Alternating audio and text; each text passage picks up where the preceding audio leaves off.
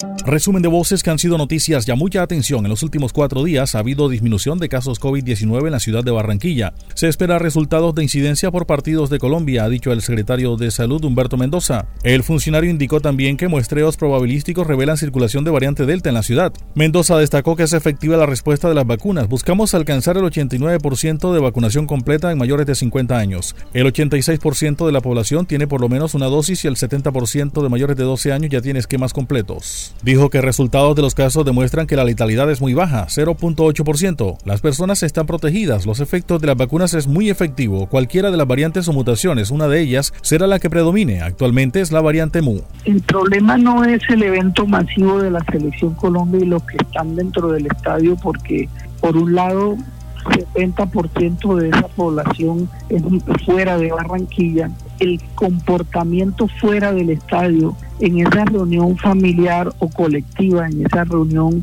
privada, en esas reuniones, es donde están los riesgos y las personas no se protegieron. Sin embargo, lo que se vio en la exposición de los partidos 5, 10 y 14 ya debería estarse viendo en las líneas de contagio y no está ocurriendo de manera exagerada.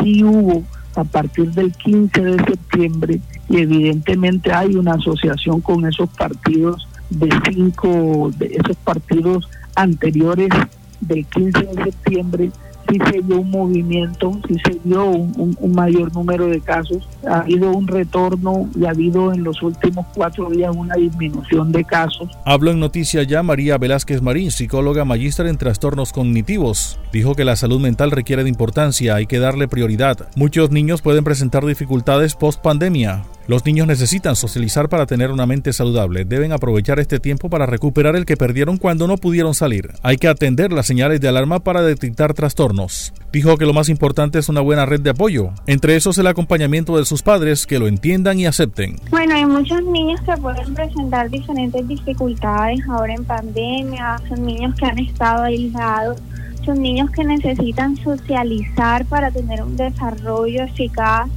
eh, para que tengan una mente saludable. Entonces, pues vemos ahora en, ya de retorno a la presencialidad, vemos niños muy agresivos, niños que, que no les gusta socializar, que están retraídos y hay que entenderlos. Lo más importante es no juzgarlos porque como, como padres tienden a, a, querer que el niño responda como ellos quieren, como el adulto quiere que ellos respondan y no es así. Entonces empiezan no a gestionar sus emociones, sino a juzgarlos. Porque estás haciendo esto, porque estás pegando, porque estás llorando más de lo normal y tenemos que entender que son conductas normales que como adultos los, las tenemos, imagínate cómo, cómo un niño que está en, todo en toda su etapa de desarrollo no las va a tener. Hoy es el Día Mundial de la Lucha contra el Cáncer de Mama. Andrés Medrano, médico cirujano de la Liga de Lucha contra el Cáncer en el Departamento del Atlántico, dijo que es una realidad que hoy por hoy cobra muchas vidas, tanto en mujeres como hombres. Ocupa primer lugar de las patologías tumorales que cobran vidas dijo que es recomendable después de los 15 años hacerse examen anualmente para descartar o generar atención temprana. Recomendable también hacerse la mamografía después de los 45 años. Antes no está indicada para evitar exposición a la radiación. Además dijo que la mama en jóvenes es mucho más densa y evita la visualización de lesiones. Finalmente enfatizó en que el cáncer de mama es curable siempre y cuando se detecte a tiempo. El cáncer de mama, y es importante que esto quede claro a toda la audiencia, es curable siempre y cuando eh, detectemos a tiempo la situación clínica y por supuesto seamos oportunos en el tratamiento. Eh, tenemos a la mano eh, distintas alternativas de tratarlo, llámese médicamente o quirúrgicamente, eh, siempre y cuando pues lo importante es hacerlo de manera pronta y oportuna. Por eso nuestra insistencia en esta batalla que, cada vez más estamos al frente y, y ganándola, ¿ok? De manera temprana para que podamos eh, pensar que, que este, este, cáncer de mama sí tiene tratamiento siempre y cuando eh, lo hagamos temprano.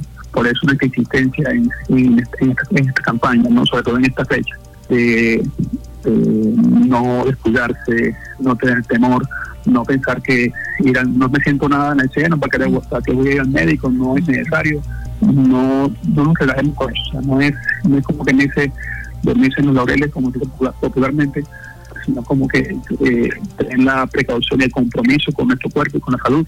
Álvaro Bermejo, ex rector de la Universidad del Atlántico, habló de Ricardo Villafañe, nuevo rey vallenato en su versión 54, y Jimmy Murgas, quien ocupó el tercer puesto en canción inédita. Dijo que ambos son estudiantes de la universidad.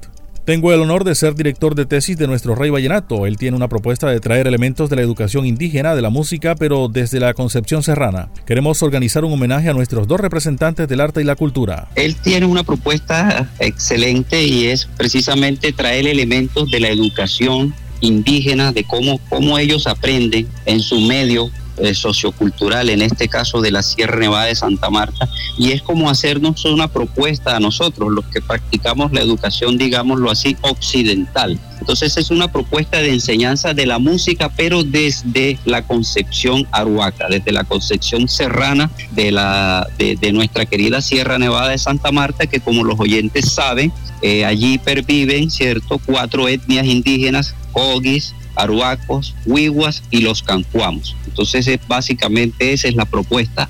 Pasó el resumen de voces que han sido noticias, ya les habló Elvis Payares Matute.